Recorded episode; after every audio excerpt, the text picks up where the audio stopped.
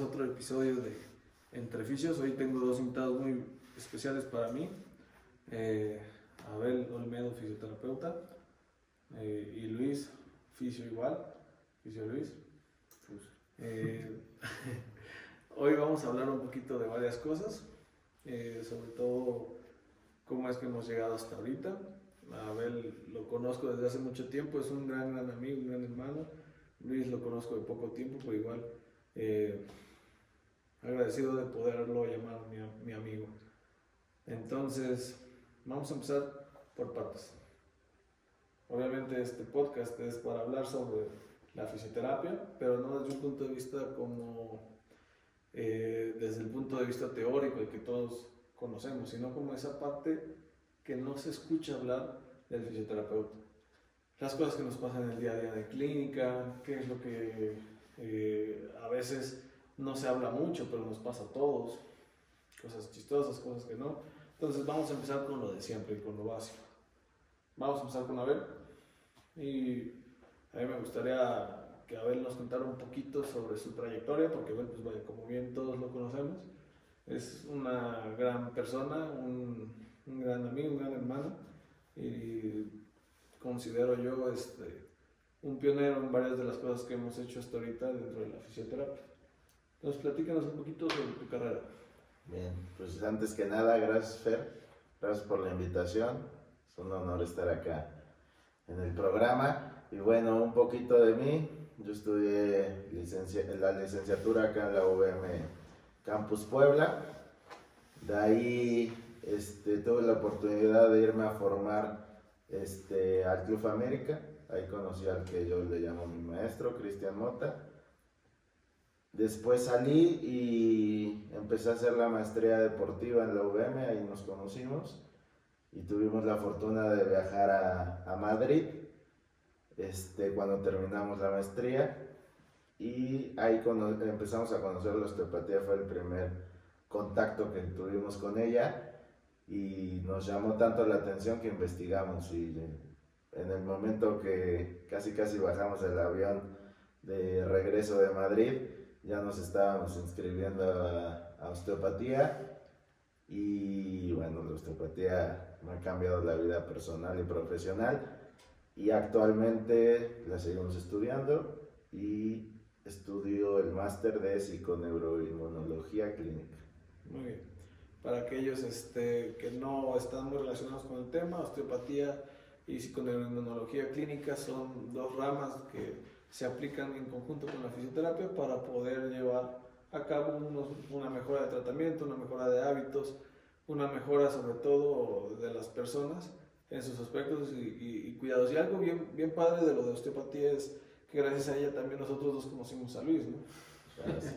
que es, digamos, como El ahijado. el ahijado, el, el- el mini osteópata que va para, proyectando para, para algo grande. Platícanos un poquito sobre ti. Ok, bueno Fer, muchas gracias por la invitación. Muy buenas noches. Gracias. Muchas gracias. Pues bueno, mi trayectoria es relativamente muy corta. Hace un poco menos de año y medio apenas estaba terminando mi servicio social. Yo soy licenciado por la UVM, Campus Tomás Verdes, y tengo una maestría eh, en osteopatía estructural. Ahí fue donde los conocí a los dos. Mi vida cambió para bien o para mal, pero cambió totalmente. Y, este, y fue una etapa muy complicada, más bien bastante intensa. De hecho, todavía inclusive ves en mis ojos rezagos de hace un año y medio o dos, porque imagínate que tenía que cumplir el tema de la licenciatura y me dieron la oportunidad de estudiar la maestría. Igualmente fue totalmente de coincidencia. Tomé un seme- estuve un periodo más o menos, no quiero decirlo sabático, pero yo quería pues encontrarme de nuevo y traté de buscar algo en qué mantenerme ocupado. Justamente encontré un diplomado en terapia de una empresa y descubrí que muchos de los profesores justamente eran osteópatas, ya sea de la de Madrid u otras instituciones, ¿no? Entonces justamente fue donde pedí literal una semana antes informes y me dijeron, ¿sabes qué? Pues es que empezamos el día lunes, esto fue el viernes. Hablé con mi padre, no tuve problema y a partir de ese fin de semana cambió totalmente. Y aquí estamos. Aquí estamos ahora. Pues qué bueno, qué gusto tenerte aquí, Luis. Pues hay cosas que a mí me llaman mucho la atención dentro de la osteopatía, sobre todo lo que dice Abel del cambio de hábitos y cómo cambia de la vida personal y a nivel profesional. Me gustaría hablar más sobre la vida a nivel personal. ¿Cómo te ha cambiado a ti la osteopatía? Desde todos los puntos, desde el punto de vista inclusive laboral, háblanos un poquito de la, de la clínica Abel, una gran clínica FitVitae. Sí, justamente, en todos lados. Justamente esta oportunidad de trabajo, de trabajar con Abel FitVitae fue justamente porque los conocí en esa época me acuerdo que una vez, de las tantas veces, bueno, de las pocas veces que llegué a salir con ustedes, porque realmente no tenía tiempo para salir a desvelarme los sábados o los domingos, o toda la semana, mejor dicho, me acuerdo que un día de broma justamente íbamos saliendo de un restaurante y le dije, a ver, oye, ¿te puedo mandar mi currículum? Y dijo, ah, sin problemas, te acepto, ¿no? Hubo varios proyectos, Abel llegó a Ciudad de México, me contacté con él, estuvimos trabajando medio año y de pronto fue de, esto que te vengas a Puebla, ¿vienes? Ya acepté el reto y aquí estamos justamente. Y fue, regresando a la pregunta, fue bastante complicado porque imagínate, estabas en el último año de la licenciatura, te permiten estudiar la maestría, son cosas totalmente opuestas, ¿vale?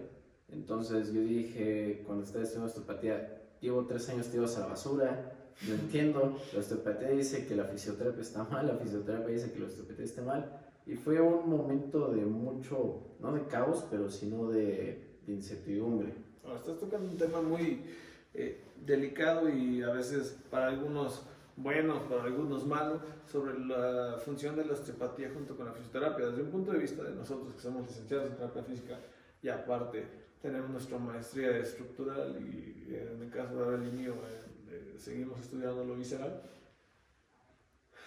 ¿Qué tan complicado para ti fue esa pelea entre la osteopatía y la fisioterapia y cuál es tu postura ahora que la practicas? Al principio fue bastante difícil porque tenía que justamente integrar los dos conceptos, encontrar como el punto de equilibrio en los dos. Me tardé mucho tiempo en conseguirlo, pero por fin lo conseguí. Me funciona ver con los pacientes, inclusive te puedo decir que compañeros, ya sea de mi generación o compañeros de mi edad, pues sí se quedan un poquito rezagados, porque realmente la osteopatía tiene un enfoque holístico. Esa es la definición, es un abordaje totalmente holístico. Pero digamos, si, si se lo tuvieras que explicar a alguien que no fuera fisio, esta pelea, ¿cómo, cómo lo describirías? Eh, digamos, dejámonos un poquito de cosas serias y un poquito de cosas así como tan formales. Ok. Digamos, que como digamos, no sé, una relación tóxica de dos personas que no se quieren, pero al mismo tiempo están ahí juntas, o digamos, explícales a las personas que no saben del tema el por qué consideras tú que hoy por hoy ambas eh, pues materias, ambos este, estudios del cuerpo con distintos puntos de vista, pero con el mismo objetivo que es mejorar al paciente, consideras tú que están peleados. Están peleados desde el tipo del abordaje hacia el paciente. Cuando tú entras a la osteopatía, te dice que los problemas pueden ser temas estructurales. ¿Cómo le explicas al paciente que una disfunción de hígado te puede generar un dolor en hombro derecho? ¿no? Tú le dices eso a cualquier fisio y te quiere colgar, ¿no? ¿Cómo le explicas al paciente o inclusive a otros fisios que a lo mejor una baja movilidad de tal zona puede generar dolores en otras, ¿vale? muchas veces en la afición nada más te educan para sentarte en un solo área de trabajo y los osteopata dice, ok, ¿qué está pasando arriba? ¿Qué está pasando abajo? Yo creo que ese es el tema peleado, ¿sabes? Como el tipo de abordaje para ver el paciente. ¿Y no considerarías tú que es más un, un tema de egos? Podría ser, inclusive de tabús, porque muchas de las técnicas que hacemos inclusive a los dos nos los han dicho, bueno, a los tres nos los han dicho, pues literal como casi hueseros, ¿no? Como gurús chamanes nos dicen a veces, parece magia muchas veces. Yo creo que ese es el tema peleado. Yo creo es, es el típico de, es que lo tienes que ver y lo tienes que sentir para que me puedas creer. Ok, bien. Es algo interesante, la verdad. es un conflicto que nunca va a acabar. Sin embargo, pues a veces cuando se es pionero y a veces eh, sales un poquito de, de, la caja en la que a veces vivimos, podemos llegar a un punto en el cual encontramos el equilibrio. Y si nosotros encontramos el equilibrio, podemos encontrar ese intermedio entre cómo hacer que nuestro paciente vaya mejor y sobre todo hacer todo siempre por beneficio del paciente, ¿no? Siempre. Y hablando sobre eh, este encuadre en el que a veces algunos deciden vivir, creo que es importante hablar desde el punto de vista de cómo ves la vida aparte dentro de la fisioterapia. Digamos, no eres una persona eh, que siga las normas cotidianas. Platícanos un poquito sobre Abel. Bueno, yo, yo creo que la formación que tuve fue, fue muy buena porque siempre me enseñaron a hacer muchas técnicas manuales, a, a no depender 100% de un aparato. Y cuando yo, cuando ahora sí que en mi época de, de, de estudiante, pues estaba muy fuerte el tema del ultrasonido, estaba, estaba muy fuerte el tema de la electroterapia, del láser. Y no sé por qué siempre me estuve inclinando hacia la terapia manual y me encantaba la terapia manual y me, me metí de lleno.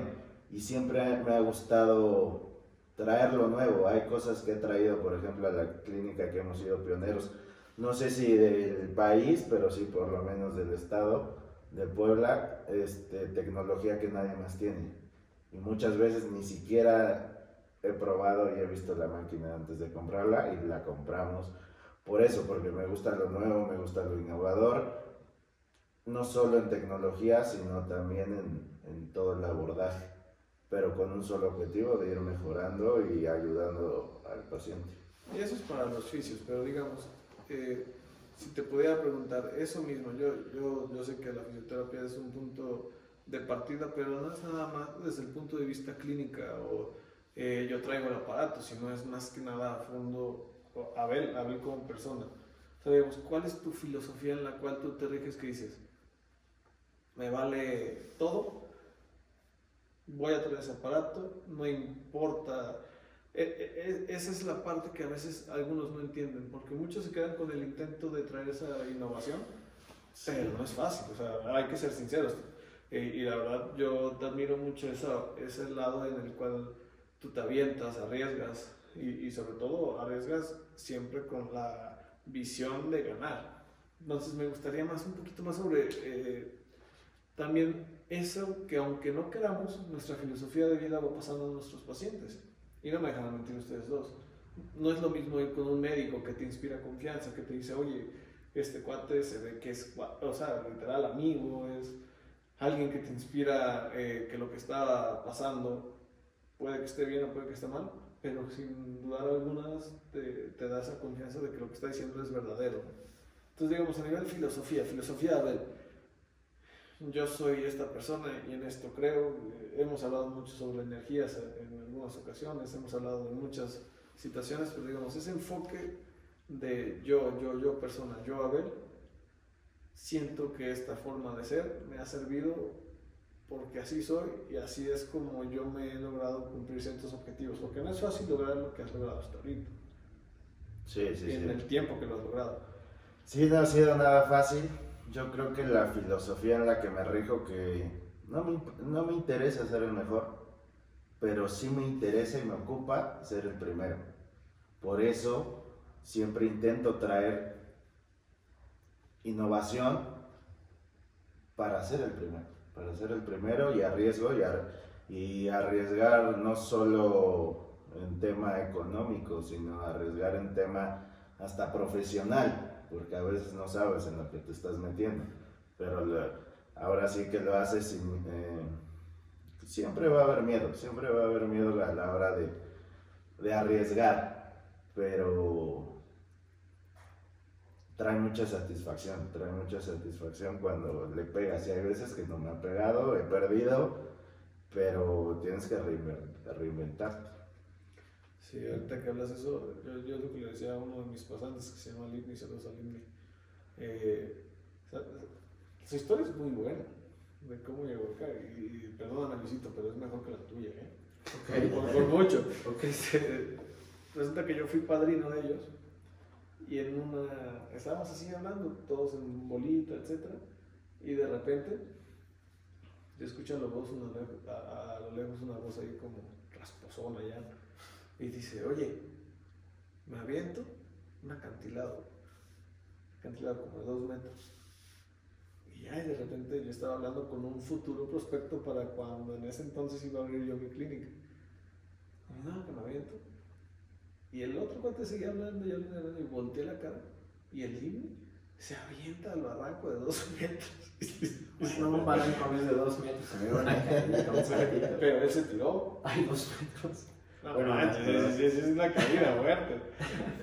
Entonces, digamos, no menospreciando tu esfuerzo de Puebla. No, yo no estoy menospreciando el barranco de dos metros. pero, pero digamos, a lo que voy es, a veces hay oportunidades que aunque creamos que no son las mejores, terminan dando frutos que no sabíamos que iban a dar. Entonces, digamos, en tu caso, por ejemplo, Luis, eh, ¿qué esperabas al momento de venir a, a Puebla? Primero, experiencia y sobre todo crecimiento, ya sea personal y profesional. Y lo he encontrado. Me ha costado bastante porque no soy una persona que está acostumbrada a salir de casa, soy una persona de hogar, de familia. Entonces, literal, en menos de una semana, vete a vivir a otro estado, deja tu familia, deja tus amigos, ve a vivir solo, ve a hacer todo solo. Entonces, como yo estaba no, no, quiero decir sobreprotegido, no quiero decir una cúpula, sino estaba en mi propio, vamos a decirlo, no ambiente, ambiente, y realmente salta, salté al barranco de dos metros, literal, porque nunca, o sea, fueron primeras veces en esa semana, te lo prometo. Fue muy difícil al principio, yo creo que para todos lo es en cualquier momento, pero pues a veces solamente así es la forma de crecer o de aprender. Y digamos, todas aquellas personas, todos aquellos oficios que apenas van saliendo, que, que tienen cierta hambre similar a la tuya de crecer, de, de arriesgarse, de aventarse, eh, ¿qué les podrías decir? Yo digo que es normal sentir miedo, es normal sentir preocupación, inclusive nerviosismo. Les digo, es una reacción totalmente humana, pero yo les diría que se arrepientan más de que lo hayan hecho de que no lo hayan hecho, que no se queden a preguntar o que no digan, híjole, ¿por qué no lo hice o por qué no lo intenté? ¿Sabes? Yo les diré eso. Pues bueno. A veces así pasa, te arriesgas y creo que nosotros tres en varios aspectos nos hemos arriesgado y hemos ganado. Y aprovechando el hecho de que estemos hoy nosotros tres juntos, porque pues al final de cuentas yo soy de Jalapa, ¿no? y entonces es por motivo de, del primer curso que damos los tres juntos, que es algo bastante, pues vaya, nuevo para algunos, quizá otros ya habíamos dado clases. Unos que literalmente estaban esperando desmayarse frente a todos. Platícanos de eso, a ver, ¿cómo te sentías antes de dar tu curso? Realmente quería que hubiera un sismo o una catástrofe natural que estallara, que estallara el Popocatépetl y dijeron, ¿saben qué? Llega de protección civil se cancela, ¿no? Y qué bueno que firmaron uno que decía no reembolso. Estaba realmente nervioso porque es que realmente a lo mejor te expones en la clase para 10, 20 personas, pero nadie te prepara para hablar frente a 30 personas, ya sea estudiantes o realmente profesionales, o sea, gente que está a lo mejor en tu nivel, inclusive más arriba. O sea, y aparte llega el chavo de 24 años y es de, ¿tú qué me quieres enseñar? ¿no? Regresamos a la misma lucha de egos, ¿no? Entonces muchas veces creemos que se aprende más de los viejos, que sí, o sea, sí se aprende, pero los jóvenes también tenemos... Se aprende más de los, viejos y me volteé a ver a mí. Los jóvenes tenemos también que aportar, ¿vale? Era la primera vez, yo creo que salió bastante bien, la va bien eh, la primera edición, pues las que vengan, sin problemas. Tú a ver cómo te sentiste. Digamos, cómo, ¿cómo te sentías antes? Yo sé que tú has tenido experiencias en algunos eventos, eh, has dado algunas pláticas, pero bueno, o sea, nunca deja de ser algo nuevo, porque ya es algo dirigido, en este caso en especial, hacia tu persona. Sí, Platícanos un poquito sobre de lo que fue el curso, qué es lo que se está haciendo, cómo vamos en ese aspecto. Bien, eh, ¿cómo me sentí? Me sentí nervioso, me sentí ansioso, eh, una noche antes con mucha adrenalina. Eh, es chistoso porque, digo, he tenido la oportunidad de hablar como de frente de 500 personas, pero fue algo muy diferente, un tema que me apasiona, que me gusta, que siento que estoy muy preparado pero era algo nuevo, entonces no sabía lo que me iba a enfrentar y, y bueno, está, está saliendo muy bien, está saliendo muy bien. Nos arriesgamos, salimos de nuestra zona de confort y crecimos. Eso es lo más importante. Pues bueno, yo, si a mí alguien de ustedes me preguntara cómo, cómo me sentí yo. Espera. Fernando, ¿Cómo te ¿cómo te sentiste? sentiste en tu primer... ¿Es el primero? Ok. ¿Cómo te sentiste en el curso? ¿Tú En el crees ahí? curso de osteopatía. el Ahí- cambia el osteopatía. asunto. El. Sí, porque nos salimos de la zona De fisioterapia de fisioterapia, de confort y de la segura que veníamos Y manejando. te metes a un área a que un está área de, muy de- roja, de o sea, controversia. Ahorita de está en controversia muy grande. ¿Llegaste a ver los comentarios que, que había en las publicaciones? ¿Qué es eso hate que, No, no, no. Bueno, yo, yo, yo que estoy en todo lo revisé, o sea, literal, está, está- Pero es donde lo de Kinefi. ¿eh? Ajá, lo que Kinefi lo quiera Gracias a Kinefi, por cierto. Muchas gracias a Kinefi. Saludos a Santiago, A Gustavo. a Gustavo también. Grandes personas y grandes No, yo no lo leí, ¿eh? Imagínate, está la publicidad de, ¿cómo? Eh, Basic Trust, ¿no? Abel Olmedo. Y los comentarios, si quieres, chécalo. Ah, los fisios ya no saben qué hacer. Primero punción seca, ahora tronar huesos, ya no saben qué curso tomar. O sea, el hate, impresionante.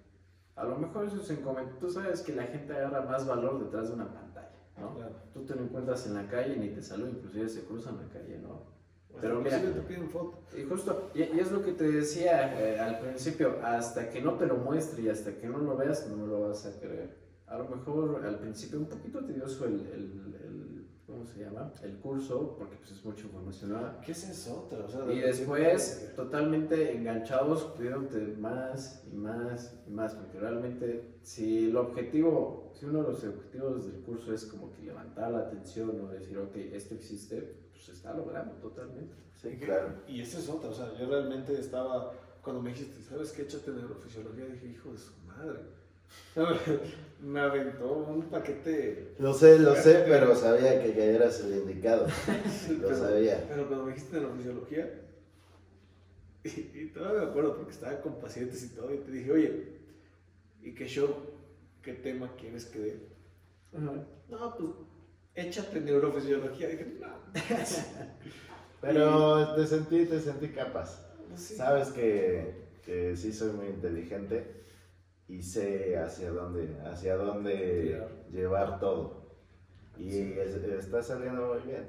Y me gusta, y me gusta que, que esto haya causado ruido. Yo lo veo que es como el preámbulo, una, una probadita de qué es, de qué es osteopatía.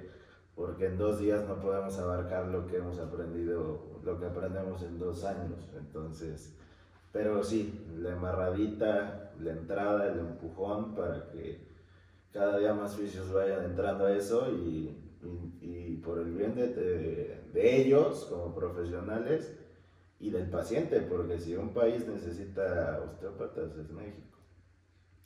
No, si un mundo necesita osteópatas, es- somos nosotros, y más desde el aspecto que vivimos. O sea, realmente, ahorita con lo de la pandemia, ¿cuándo voltearon a ver realmente la fisioterapia?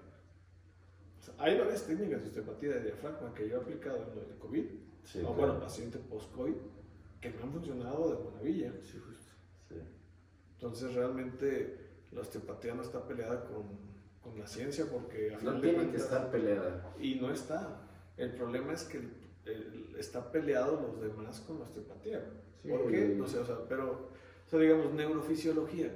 La neurofisiología que se explica ahí es una neurofisiología inclusive mejor, si, si- no sé si ustedes co- coincidan conmigo, que la que vemos en la licenciatura. La anatomía es Ah, mejor sí. que la que vemos en la licenciatura. La- las patologías y el abordaje de las patologías que vemos es mejor que las que vemos en la licenciatura. O sea, no menospreciando nuestras carreras, pero sí levantar la mano y decir, oye, si te vas a pelear con este tipo de tratamientos, mínimo mételos en esos cinco años, que bien se podría tomar Sí, a la par cinco años de osteopatía estructural y diagnóstico osteopático sin ningún problema. Yo creo que nuestra, nuestra carrera, lo que nos dedicamos es muy padre porque siempre tenemos que estar aprendiendo. El que deja de aprender, deja de avanzar y se va estancando y la competencia cada día se pone buena, eh, se pone divertida. te empujan, te empujan toda la competencia. Eso es lo bonito de, la, de, de nuestra carrera, que te van empujando, pero que sea como una competencia sana y que no se vuelva una competencia tóxica. No ser el, el güey que le tira hate a todo, que hueva, y la gente se da cuenta, se da cuenta es quién te va a seguir, más gente como tú, igual de hate y que tira, que empieza a tirar pura caca alrededor. que comenta Eh, Exacto, cursos lugar eso. de empujar a la gente y decirle, por ahí no, te demuestro cómo. O sea, es mucho más fácil decir cómo no hacer las cosas a cómo hacerlas. Entonces, también darse cuenta a qué tipo de personas siguen, qué tipo de, de, de información consumes, porque por ahí te pueden ir embarrando de la caca que avientan y te conviertes en algo igual y no ser, ser el motor de, de esta carrera y cómo avanzamos más rápido entre todos. Si el, si el gremio va creciendo, nos vamos preparando más, la, todos empiezan a cobrar mejor, todos empezamos a ganar más y bueno, esto crece. La carrera crece, las personas crecen y la Sí. crece.